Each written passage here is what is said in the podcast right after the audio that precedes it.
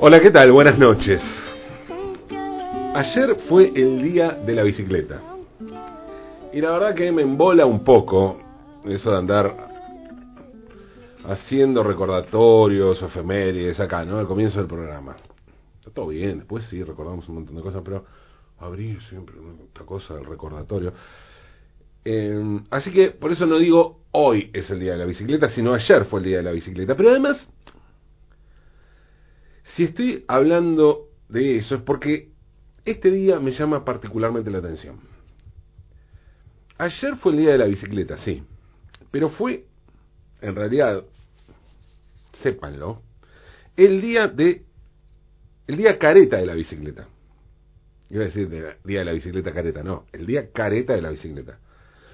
O, si me permiten, inclusive, para ser claro, el día gorila de la bicicleta. La cosa es así, en abril de 2018 la Asamblea General de las Naciones Unidas declaró el 3 de junio como Día Mundial de la Bicicleta. Ese día fue el día en que se hizo realidad el deseo de Lasek Jan Sibilski. Sibilski es un consultor del Departamento de Relaciones Externas y Corporativas del Banco Mundial. Es polaco, representó a su país durante 10 años en el equipo olímpico de ciclismo y vivió un tiempo en Estados Unidos donde fue profesor de la Universidad Católica de Washington. Sibirsky escribió varios trabajos donde habla de las virtudes de la bicicleta, sociales, o sea, personales y sociales, además de las bondades como transporte sustentable y saludable, explicó también que fomentar el uso de la bicicleta iba a resultar un buen negocio para todo el mundo. Inicialmente presentó el proyecto de Día Mundial de la Bicicleta a un embajador de la ONU, a quien Sibilski prefiere no nombrar, pero que según cuenta textualmente dijo, representa a uno de los países considerados como uno de los que más fomentan el uso de bicicleta y donde más gente anda en bicicleta. Esto, dicho así, sé yo, no podría pensar en Holanda, podría pensar en Dinamarca, países donde hay un uso muy, muy grande, una gran cantidad de gente, inclusive está mal visto que alguien a determinado lugar cercano vaya en auto, ¿no? Hay lugares como que se va solo en bicicleta. Em, bueno, la cosa es que ese embajador no le interesó el Día Mundial de la Bicicleta, a pesar de, de un país, ¿no? Donde supuestamente hay mucho interés por la bicicleta. Finalmente fue Turkmenistán quien presentó la propuesta. Pronto se sumaron otros 56 países y finalmente en abril de 2018, como decía al comienzo, la Asamblea General de la ONU declaró el 3 de junio como Día Mundial de la Bicicleta. Pero les decía que este era el día careta de la bicicleta, o el día gorila de la bicicleta. La cosa es así, antes de la declaración de la ONU ya existía un día de la bicicleta. Un día mucho más luminoso, un día dedicado a un viaje profundo, un día libre de cualquier vestigio careta. Y ese día es el 19 de abril. El químico suizo Albert Hoffman trabajaba en los laboratorios Sandoz en Basilea. El 16 de noviembre de 1938, Hoffman sintetizó por primera vez el LSD o ácido lisérgico Hoffman llevaba adelante un programa de investigación que buscaba encontrar posibles usos de los alcaloides del grupo ergolina presentes en el cornezuelo del centeno. El cornezuelo es un hongo que infecta los granos de este cereal, que se utiliza para hacer, los granos se utilizan para hacer pan de centeno, algo que es muy común en Suiza y Alemania, en todo el mundo, pero en ese momento no era común en todo todo el mundo, pero en Alemania, en Suiza, o la parte alemana de Suiza, era muy común el pan de centeno más que el pan de trigo, ¿no? Em, y el cornezuelo de centeno causa el llamado fuego de San Antonio o ergotismo, ¿no? una enfermedad eh, que fue muy común en la Edad Media. Una enfermedad que provocaba alucinaciones y convulsiones entre quienes sufrían, muchas veces quienes la padecían eran tratados como dementes. Por eso, eh, mucha gente comía pan y se volvía loca, o para la gente que la veía se volvía loca. Algunas personas con esa enfermedad aparecen retratadas bueno, en varios cuadros, varias obras de aquella época. La más famosa tal vez sea Las Tentaciones de San Antonio Abad, un conocido cuadro del Bosco que se encuentra en el Museo del Prado en Madrid. Pero volvamos a Hoffman y el descubrimiento del LSD. En un primer momento Hoffman pensó que la sustancia podría tener utilidad como analéptico, es decir, estimulantes de los sistemas circulatorio y respiratorio. Sin embargo, en los experimentos que se realizaron con animales no se observó ningún efecto beneficioso en ese sentido, si bien, y esto ya me llamó la atención, las notas de laboratorio indican que los animales se volvieron extraordinariamente inquietos bajo sus efectos. A Hoffman esto le llamó la atención, pero como no, no logró lo que él pretendía, abandonó su estudio. En 1943 Hoffman, siguiendo lo que denominó como un curioso presentimiento, así dijo textualmente, volvió a trabajar sobre este compuesto. Mientras volvía a sintetizar LSD, Hoffman se sintió mareado y tuvo que dejar el trabajo. En su diario escribió que abandonó el laboratorio y partió a su casa afectado por, textualmente, una notable inquietud combinada con un ligero mareo. Hoffman indica que mientras reposaba en su cama cayó en un estado similar a la ebriedad, no desagradable, que se caracterizaba por una estimulación extraordinaria de la imaginación. En un estado similar al ensueño, con los ojos cerrados, contemplaba series ininterrumpidas de, cito, textualmente lo que escribió Hoffman, imágenes fantásticas, formas extraordinarias, con patrones de colores intensos, caloidoscópicos. El estado duró unas horas, pasadas las cuales concluyó. Hoffman pensó que esos efectos psicoactivos se debían a que había absorbido accidentalmente una pequeña cantidad de LSD por vía subcutánea, ¿no? Por la piel. Tres días después tomó una dosis mucho mayor para poner a prueba sus efectos. Ese día pasó a ser conocido más tarde como el día de la bicicleta. El 19 de abril de 1943, el doctor Albert Hoffman ingirió a propósito 250 miligramos de LSD pues por su experiencia con otros alcaloides ergóticos, pensó que podía ser la dosis mínima. Sin embargo, pronto descubrió que la sustancia tenía una potencia superior a la de casi cualquier otra conocida en la época, por lo que la dosis que se administró era en, realidad mucho más grande a la que más tarde se aconsejó para fines terapéuticos. ¿no? Tras ingerir la sustancia Hoffman, sintió que le costaba hablar de forma inteligible y pidió a su asistente de laboratorio, que estaba al tanto del experimento, que lo acompañara en su viaje a casa en bicicleta, pues por las restricciones del periodo de guerra, o sea, Suiza era un país neutral, pero había restricciones, estaba toda Europa en guerra, ¿no? Por esas restricciones no había automóviles disponibles. Durante el viaje a casa, el estado de Hoffman se agravó y en su diario escribió que todo lo que había en su campo de visión ondulaba, distorsionado como una imagen en un espejo cóncavo.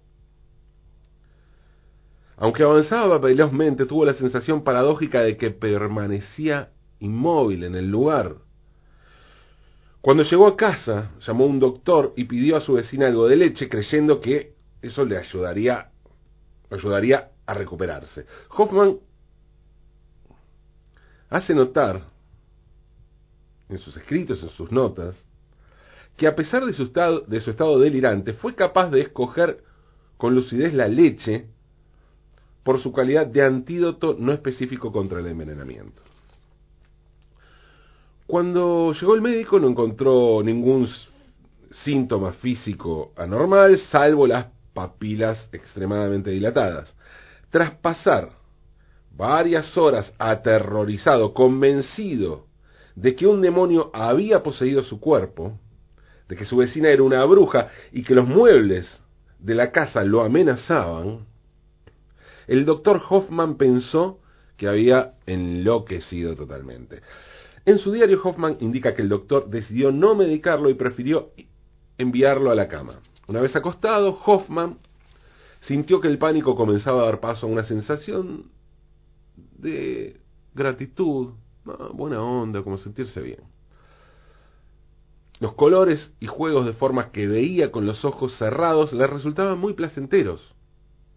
¿Qué fue lo que sintió Hoffman? El propio científico lo describió del siguiente modo en su diario. Poco a poco comencé a disfrutar de una sucesión de colores y formas sin precedentes, aún con mis ojos cerrados. Fantásticas imágenes, caleidoscopias surgían en mí, alternantes, variadas, se abrían y cerraban en círculos y espirales y explotaban como fuentes de color, se reordenaban y mezclaban en un flujo constante. Durante su viaje, las impresiones acústicas, como el ruido de un automóvil que pasaba, se transformaban en imágenes.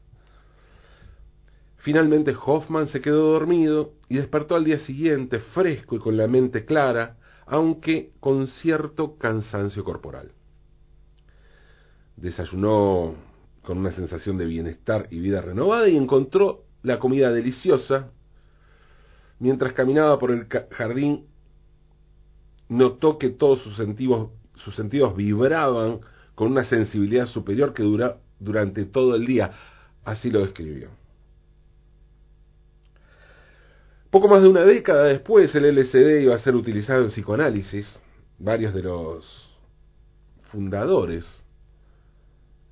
del psicoanálisis en la Argentina hicieron terapia con LSD. Aquí se hizo, se investigó mucho el tema y era Sandos el laboratorio, porque esto era legal, era Sandos el que enviaba el LSD. Uno de estos psicoanalistas que trabajó con LSD, uno de los padres fundadores del psicoanálisis en Argentina, fue el doctor Alberto Fontana, que escribió el libro Psicoterapia con alucinógenos y otra de las principales impulsoras de las psicoterapias con LSD fue la doctora Luisa Rebeca Gambier de Álvarez de Toledo. Pero claro, en el mundo, esto pasaba en la Argentina, pero en el mundo la gran estrella del uso médico del LSD fue el doctor Timothy Leary, de la Universidad de Berkeley, en los Estados Unidos. En, un, capítulo de, la serie Mad Men, donde uno de los personajes toma LSD, dice, uy, qué locura esta, el invento del doctor Leary, ¿no? refiriéndose a, a Timothy Leary, que era un personaje bastante conocido, bastante conocido en la cultura popular estadounidense. Y para los Estados Unidos, él era el inventor del LSD. Hoffman consideraba a Leary un tipo interesante, pero con un exceso de protagonismo. Y aunque solo creía en el uso médico del LSD y renegaba del uso recreativo, era un impulsor del uso que estaba haciendo el psicoanálisis y la psicoterapia de su invento. Al respecto, Hoffman dijo lo siguiente. Si fuera posible detener su uso inapropiado, su mal uso, entonces pienso que sería posible dispensarla para su uso médico. Pero mientras siga siendo mal utilizada y mientras la gente siga sin entender realmente los psicodélicos, empleándolos como drogas placenteras, errando a la hora de apreciar las muy profundas experiencias psíquicas que pueden inducir, su uso médico seguirá parado. Su consumo en las calles ha sido un problema durante más de 30 años. En las calles las drogas se entienden mal y ocurren accidentes. Esto hace muy difícil que las autoridades sanitarias cambien su política y permitan el uso médico. Y aunque podría ser posible convencer a las autoridades sanitarias de que los psicodélicos podrían ser utilizados con seguridad en manos responsables, su uso callejero sigue siendo muy difícil para que estas las autoridades sanitarias estén de acuerdo.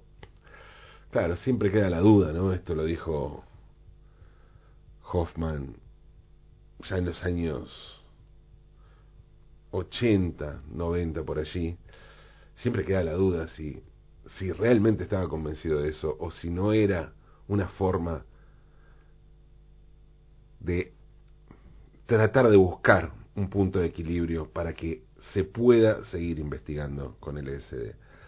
Lo cierto es que Hoffman sí, él sí siguió en su laboratorio investigando con otras sustancias psicoactivas. En 1958, por ejemplo, logró aislar en un laboratorio la sustancia conocida como psilocibina, que es el componente activo de hongos alucinógenos como psilocibe mexicana o psilocybe cubensis, o sea, el peyote. En 1985, un profesor de la Universidad de Illinois, en los Estados Unidos, propuso que el 19 de abril fuera considerado el Día de la Bicicleta en honor al doble viaje que emprendió el doctor Albert Hoffman. O sea, el viaje de las dos ruedas y el viaje de la mente.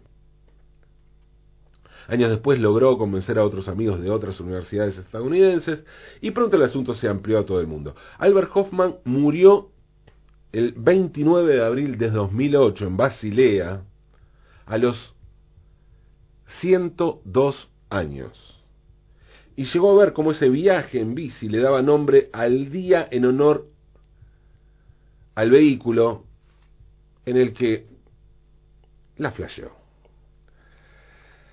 Cuando la ONU decretó que el día de la bicicleta era otro, Hoffman ya estaba muerto hacía 10 años. Por eso a nosotros hoy nos toca elegir. Como les dije, yo ya tomé partido en el asunto, ¿no? Eso es obvio. Yo que suelo moverme en bici por la ciudad, bueno, solía moverme, ¿no? Antes de la cuarentena, ya decidí hace tiempo de qué lado del día de la bicicleta estoy. ¿Y ustedes? ¿Ustedes? A ver, no los quiero condicionar, ¿eh? Pero tienen dos opciones. Una, el día de la bicicleta es el día que decidió un polaco que trabaja como asesor del Banco Mundial y fue profesor de la Universidad Católica de Washington. O dos, el día de la bicicleta es el día que se conmemora el primer viaje en bicicleta bajo los efectos del LSD hecho por el creador del LSD. La opción para mí, ¿eh? Para mí es entre burocracia o psicodelia. Ustedes, díganme. Díganme si realmente creen que es necesario que los escuche, que les escuche qué es, a ver qué es lo que prefieren. Yo,